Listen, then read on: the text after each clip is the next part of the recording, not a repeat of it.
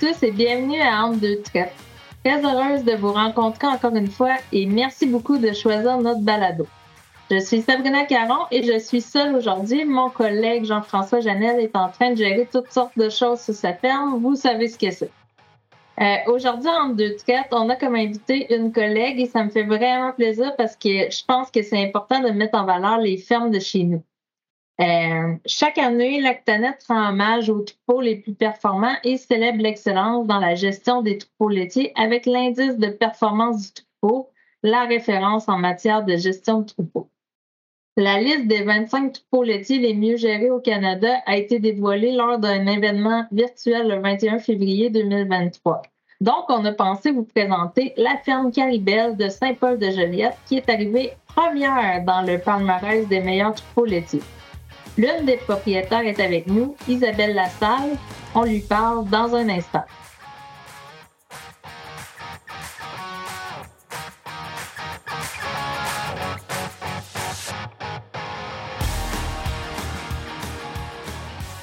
L'indice de performance du l'IPT, euh, permet de comparer les performances des troupeaux laitiers du Canada en fonction de six critères différents, soit la valeur du lait, la santé du pis, l'âge au premier veillage, l'efficacité du troupeau, la longévité et l'intervalle de veillage. L'indice permet aux producteurs d'évaluer leur performance globale en gestion de troupeau, euh, de suivre les progrès de leur troupeau dans le temps, puis d'identifier des possibilités d'amélioration. Euh, cette année, c'est la ferme Caribel de Saint-Paul-de-Joliette qui a obtenu le meilleur pointage lors du dernier palmarès. La ferme Caribel est la propriété de Luc Lassalle, de Jacinthe Beau et de leur fille Isabelle Lassalle qui est avec nous. Isabelle, bienvenue à Entre deux traites. Bien, merci pour l'invitation. Merci Isabelle de prendre le temps d'être avec nous. Euh, la meilleure ferme laitière au Canada, j'ai hâte que tu nous dises tous tes secrets. ça, c'est sincèrement la question de l'année. oui, tu as eu beaucoup d'entrevues, euh, beaucoup de. Je t'ai vu passer dans une revue aussi, je crois. Oui, oui, on en a fait euh, quelques-unes. Oui, ça a sorti beaucoup de maisons de confort. Euh, parle-nous un peu de ce que ça fait finir en tête du palmarès de l'Actanet, à part les entrevues et tout. Tu comme t'es super contente, tu comme gagné la Coupe Stanley. Euh, t'es senti comment quand tu as obtenu ça? Euh, ben c'est sûr que tu sais c'est c'est pas une valeur monétaire, je dirais plus que c'est plus une valeur humaine. Ça confirme vraiment que euh, ma manière de faire est bonne, c'est très valorisant, puis euh, tu sais, ça donne un, bon boost là, pour continuer. Mais euh, c'est ça, c'est une grosse attention soudaine.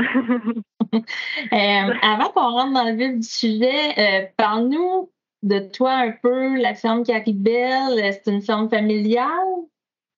Oui, dans le fond, on a 55 euh, vaches en lactation. Ben c'est sûr que depuis que je suis toute jeune, euh, c'était inné pour moi de suivre mon père. Euh, j'ai toujours eu de l'intérêt euh, à participer, que ce soit pour apprendre, que ce soit pour passer mes après-midi ou juste essayer de sauver un peu de son temps, malgré mes faibles compétences du début. Mais c'est ça, vers l'âge de 10 ans, j'ai découvert le monde d'exposition qui me fait voir un peu plus large. Puis j'ai appris un peu plus sur les soins, sur la génétique, l'alimentation euh, j'ai vraiment appris beaucoup. Euh, ça m'a donné un petit réseau. Puis euh, avec le temps, j'ai moins vu ma part dans les expositions, mais j'ai pris de plus en plus de place dans les tables. J'ai pris des décisions parfois très mauvaises, parfois très bonnes, qui m'ont donné confiance en moi. Puis avoir évolué comme ça, puis à réussir, je pense que j'ai aussi gagné la confiance de mes parents. Puis ça, sincèrement, ça donne vraiment un goût de s'y investir. Puis c'est en 2004 que moi, j'étais en secondaire 4 que mon père a eu un accident. Puis c'est là que j'ai vraiment décidé d'y aller all-in, puis euh, de sauter euh, en technique agricole à Joliette. Euh, j'ai fait mon trois ans, puis après ça, en 2013, ben, j'ai terminé en 2008. Puis en 2013, je suis devenue propriétaire avec mes parents, oui.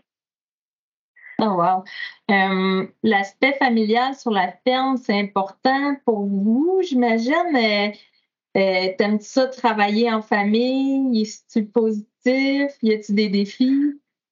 Euh, ben, c'est sûr que comme dans n'importe quelle euh, entreprise, il y a des petits défis, là, mais moi, j'ai rien connu d'autre, puis ma manière d'être me convient totalement. être petit, c'est peut-être un peu mais je me sens un peu plus à l'abri du manque de main-d'œuvre. Euh, c'est peut-être plus facile à trouver, à se faire remplacer. Euh, il y a une personne qui peut faire le travail seule. C'est peut-être aussi se donner une qualité de vie. Euh, je crois que ça assure un suivi aussi serré des cas particuliers. Puis en étant petit, des cas particuliers, on a probablement aussi un peu moins. on a moins d'encre à cultiver pour être autosuffisant. en étant une petite équipe aussi, la communication, elle se fait quand même assez facilement. Puis, euh, tu sais, j'ai pas de gestion personnelle à faire non plus. Euh, je peux peut-être plus aussi facilement toucher à tout, à tous les aspects de la ferme. Tu sais, je peux commencer un avant-midi, euh, changer les couteaux de la faucheuse, puis finir mon avant-midi avec des inséminations. ça, c'est quelque chose que j'aime beaucoup de l'aspect ferme familiale. Puis, à un certain niveau aussi, grossir, c'est pas juste des salles de plus. C'est beaucoup d'investissement, c'est c'est beaucoup d'encre de terre, des plus gros silos, des plus gros équipements, une plus grosse fosse. C'est une roue qui, qui tourne beaucoup. Fait que c'est, un côté monétaire aussi très important. Fait que pour toutes ces raisons, là, la petite entreprise me plaît. Oui. Ah, c'est bon. C'est une entreprise qui concorde avec euh, ta vision. Euh, comment vous vous séparez les tâches? Êtes-vous capable de prendre des congés? Dans le fond, est-ce que toi, ton père, ta mère, si je comprends bien? Euh, oui. Mais on est trois, avec mes parents. Euh, on s'amuse souvent à dire qu'on a trois départements. Ma mère, c'est le département des finances. moi, département animal, mon père, département végétal. Mais, tu sais, ma mère puis moi, là, on va en tracteur, il n'y a aucun problème. Euh, mes parents me donnent des congés. Euh, ils m'aident avec les animaux. Euh, mais puis moi, de mon côté, je donne aussi mon grain de sel dans la comptabilité. Surtout pour connaître le bon fonctionnement, comment que ça s'il arrive de quoi à maman, que je puisse me débrouiller au moins quelques jours. Là. Puis mais notre énergie est vraiment concentrée dans notre département avec minutie. Fait qu'on on fait vraiment confiance pour ça. Il n'y a rien qui est laissé au hasard. Puis même si on est dans les foins, ben moi, j'assure aussi la santé des animaux, c'est ma priorité. Puis, euh, si j'ai des congés, oui, là, les fins de semaine, on se sépare euh, une. Bon, on a quatre trains, on se sépare euh, deux trains, deux trains. Puis si je dis, hey, cette fin de semaine-là, moi, je pars toute la fin de semaine, ben la fin de semaine qui suit, je la travaille au complet. Fait que, on s'équilibre, on s'équilibre ça bien. Ouais. Oui, excellent. Euh, dans une entrevue, tu as dit que ta vision et ton style de gestion, c'est l'efficacité dans la simplicité. Ça veut dire quoi au juste? Euh, ben, une image là, super simple mais représentative, là, je dirais que euh, en alimentation, mon nutritionniste, là, il est bien averti que moi, je veux pas voir aucune poche là, à côté sur le soigneur. Je veux que euh, ça il n'y a pas de flafla. Là. Je veux que ce soit euh, simple pour que ce soit fait, bien fait chaque jour et par n'importe qui. C'est ça. Je pense qu'il faut garder ça simple pour, euh, pour ça. Il y a rien n'est fait pour flasher. Euh, tout est fait plutôt pour l'autonomie puis pour se comparer à soi-même. Primordialement, on fait une gestion de groupe. Puis même ma top, là, elle rentre dans le moule. Et être efficace, je pense, c'est se donner une qualité de vie. C'est d'aimer ce qu'on fait puis y mettre du cœur. C'est ça. En gros, là, euh, produire le max avec le minimum d'efforts puis de dépenses. Mmh, excellent. Euh, nous sommes en conversation avec Isabelle Lassalle de la ferme Caribelle. On reprend ça après un court message de notre commanditaire.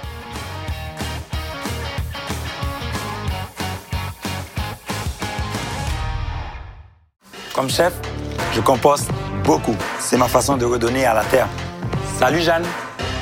Comment les producteurs laitiers prennent-ils soin de notre planète? À la ferme, on composte le fumier. Ça permet de réduire notre empreinte carbone. Le fumier enrichit aussi le sol, ce qui aide à faire pousser les récoltes. Ah, c'est comme le cercle de la vie.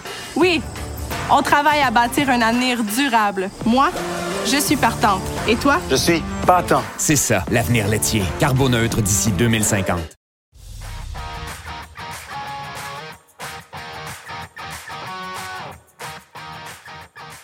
Et nous sommes de retour avec Isabelle Lassalle de la ferme Caribelle de Saint-Paul-de-Joliette, première au palmarès des meilleurs troupeaux laitiers pour euh, l'IPT. Euh, Isabelle, parle-nous de la ferme un peu. Votre troupeau ressemble à quoi? Êtes-vous en stabulation libre? Euh, parle-nous de, ça en détail. Oui, ben, on est en robotique depuis 2013, donc en tabulation libre. en ce moment, j'ai 55 vaches. Dont ouais, une cinquantaine au robot. mes 0,2 ans, j'ai 32 têtes. En tout, on a 112 kilos de lait. Puis, c'est ça, notre troupeau, il est fermé. On a c'est une concession que je fais là, euh, mais euh, tu sais, j'ai pas de piétin, j'ai pas de nospora, j'ai pas de leucose, mon troupeau est relativement sain, donc euh, je pense que c'est un, c'est ça. ça vaut quelque chose. ouais, c'est ça. On achète la paix d'esprit, ouais. Puis, dans le fond, ils mangent quoi tes vaches? c'est à peu près moitié-moitié l'encelage de foin, l'encelage de maïs. On a maïs sec y a un petit VIP. Ensuite, il y a la moulée au robot là, qui est selon des tables, selon le stade de lactation et euh, puis à un niveau là, la table de challenge.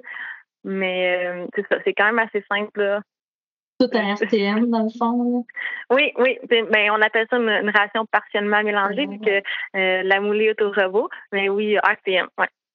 Mais lui, on l'a depuis 2000. il est plus vieux que le robot pas mal, là, ouais. Puis quand vous avez fait la transition au robotique, vous avez conservé le même troupeau, ça a bien été? Oui, on a j'ai pas acheté d'animaux, euh, même que je m'en étais gardé un peu plus là d'un coup qui arrive de quoi, mais finalement là tout a super bien été. On a on a été bien euh, bien aidés. Puis côté génétique, est-ce que tu fais des choix différents euh, des autres producteurs? qu'est-ce qui fait là, que. Est-ce qu'il y a un aspect génétique qui aide dans ta régie? Euh, ben, c'est sûr, là, la vitesse de traite euh, un impact là, en ayant juste un robot. C'est l'inconvénient du robot de traite.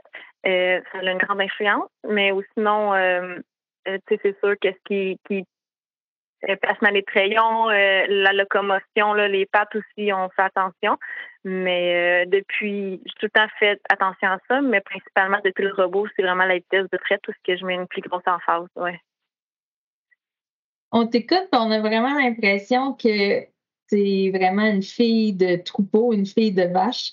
Euh, la réputation des vaches de la ferme Caribelle, c'est qu'ils sont vraiment affectueuses que j'ai lu. Est-ce que c'est vrai? Ben, c'est sûr qu'on on peut pas vraiment se comparer là d'une ferme à l'autre comme ça, mais on, a beaucoup d'agréments là à travailler avec elle. Euh, c'est sûr qu'il y en a tout le temps quelques-unes qui ressortent du lot côté affectuosité, mais euh, depuis la stabilisation libre, je, trouve qu'elle se développe davantage une personnalité. Puis il y a le côté robot là, euh, qui apporte une atmosphère quand même très calme. c'est très commun là d'avoir la majorité des vaches au repos pendant les trains. Euh, il n'y a pas d'heure de pointe, il n'y a pas de stress. Puis autant pour l'animal que pour euh, les humains qui y travaillent là, en ayant en, étant moins serrés dans l'horaire, euh, je pense qu'on prend plus le temps des, des là, des ouais. Mais c'est en tout cas, moi, on m'a dit que les troupeaux qui étaient euh, gérés par des femmes étaient beaucoup ah, plus affectueux. Mais je ne sais pas si c'est vrai, mais. Il y a peut-être de ça aussi, là. peut-être quelque chose de plus que, que d'autres. Euh, euh, en détail, là, ta ferme, tu sais, quand tu es arrivé, ça fait environ 10 ans, dans le fond, que tu es sur la ferme. C'est quoi les améliorations que tu as fait au fil du temps? Là, on sait que depuis 2013, vous êtes en robotique, mais avant ça, tu avais préparé le changement, puis comment le processus s'est fait? Euh, euh, dans le fond, tu veux savoir après 2013? Euh, à partir du robot l'évolution? Oui. Oui, dans le fond, euh, en 2013, là, en même temps où je me suis associée, on a rentré le robot, puis ensuite, euh, on a rénové la vieille étable euh, pour l'étape des torts pour créer en stabilisation libre. Puis là, ça en est suivi là, un autre, un troisième silo on a racheté un 60 acres de terre, euh, puis là, des, petits investissements d'appoint comme les caméras, la génératrice, un troisième aliment au robot, un repousse fourrage, puis on s'est amélioré dans la machinerie aussi, puis dans, dans la remise de la machinerie, un gros dôme. Mais surtout, là, en 2013, on avait 44 kilos de quota, puis là, on est rendu à 72 kilos de quota, tout le temps un petit peu par petit peu, selon notre capacité euh, d'achat. Ouais. Vous vous améliorez régulièrement. J'imagine qu'il n'y a pas d'année que vous ne faites rien ou peu. Non, ben tu sais, on est tout le temps assez constant. À part quand on a bâti euh, l'étable avec le robot, on n'avait pas le choix de faire un gros investissement d'un coup, mais euh, on respecte beaucoup notre euh, capacité de pour payer notre capacité à investir. On s'endette pas trop. Fait tout le temps un petit peu par petit peu selon selon l'année qui, qui en est en cours. Ouais. Puis vous faites des petits changements un petit peu par petit peu, puis toujours en gardant vos objectifs en vue, j'imagine, oui, dans le fond, euh, comme cette année, là, on a beaucoup investi dans le confort des animaux. Là, on a ajouté 13 euh, femmes euh, d'appoint. puis, on a encore acheté un petit peu de coton. On a rénové une petite partie de la bâtisse, mais nous autres, on vise, on vise plus pour le, voyons, la, la performance et la qualité de vie que pour que pour flasher, là, que pour on se compare à soi puis on veut s'améliorer. Ouais. Ouais. Y a-t-il des, y a des choses dans ton état ou dans la manière que tu fais qui fait que tu réussis plus que d'autres dans ta gestion de troupeau? Ça, c'est une très bonne question parce que, tu sais, on sait pas comment que les autres fonctionnent. Tu sais, j'ai pas l'impression d'avoir de petits secrets. J'ai juste essayé d'appliquer le plus possible ce qu'on qu'on me dit de faire, que, à, d'appliquer la théorie. Mon nutritionniste, là, peu importe les changements, j'ai, euh, tu sais, je, je, suis euh, transparente envers lui de qu'est-ce qui est je, les je pense que c'est plus de la minutie puis une série de bonnes actions qui ont fait un succès. Je pense pas que ce soit quelque chose de très précis qui fait que euh, on réussit à en être là, là non plus. Je, est-ce que ça se peut que la, constance ait un impact? Parce que tantôt, tu disais, si c'est une journée de soins, mes vaches, c'est ma priorité. Est-ce qu'il n'y aurait pas une partie du secret là-dedans? C'est que si tu es dû pour faire telle opération tel jour, peu importe si c'est les semences, si c'est les foins, ben tu vas la faire. Oui, oui, je pense que le terme est bon là. Euh, ne pas procrastiner. Oui, la constance. Euh, je pense que c'est c'est un gros plus, C'est un gros point pour la réussite. Vous, euh, après une nomination comme ça, est-ce que tu penses que ça va être dur les autres années? Est-ce que tu vas arriver toujours numéro un ou est-ce que tu fais encore plus d'efforts pour maintenir ou euh, toi, ça te dérange pas? Il peut y avoir des moins bonnes années. Ça va-tu t'affecter euh, de pas mais peut-être que tu vas rester plus que 10 ans dans le top du classement aussi, mais on le sait pas. mais est-ce que, dans le fond, tu veux toujours t'améliorer? Fait qu'en théorie, tu vas pas mal conserver ta place à moins de grandes euh, bad luck. Ben, euh, oui, on veut toujours s'améliorer. Je vais peut-être trouver mon point faible pour essayer de le remonter, mais ça, je le fais, je le fais pour moi, pour ma satisfaction personnelle. La pression, là, je la ressens plus de l'extérieur, sincèrement. Euh, le numéro un, le top 1, je le considère plutôt comme un, accomplissement qu'un objectif. Mes décisions sont toujours prises en fonction de mes valeurs et non d'une reconnaissance. si j'ai des animaux qui avortent, une bonne bête d'une bonne famille, je risque de persister à vouloir la mettre en veau, au, pire d'être euh, d'être tari plus longtemps, ce que j'appelle hypothétiquement pas correct, mais euh, c'est ma valeur, puis moi, je suis je me sens plus à l'aise de persister à la garder que de la vendre pour garder un classement puis de me mettre une pression pour rien. Ça reste que c'est du vivant. Puis en étant une petite entreprise, les aspects de l'IPT qui sont à pourcentage, euh, euh, mon contrôleur laitier m'a déjà compté que une vache équivalait à 20 points de moins un année dans le sens que mon pourcentage varie beaucoup plus vite qu'un gros troupeau. Tu sais, ça reste que c'est du vivant, puis je veux pas me mettre de pression avec ça parce que ça reste que c'est au Canada. Puis euh, la, entre, entre moi et le 70e, je veux pas dire que le 70e il est moins bon. Moi, là, c'est ça. Il y a le facteur chance, je pense, aussi à travers ça. Oui, je comprends. Dans le fond, tu te sers de l'IPT pour un outil personnel. Là, tu es arrivé numéro un, tant mieux, c'est le fun. Ça, ça, te donne des fleurs.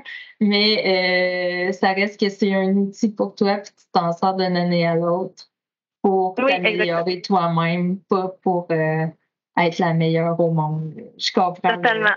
je comprends le principe. Oui, et voilà, exactement. Oui.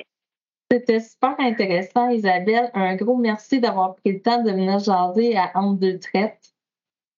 Ben, ça a fait un grand plaisir. Merci pour l'invitation. Euh, au plaisir de se rencontrer en vrai un jour. oui, oui. Merci à toi. avec plaisir. Merci. Au revoir.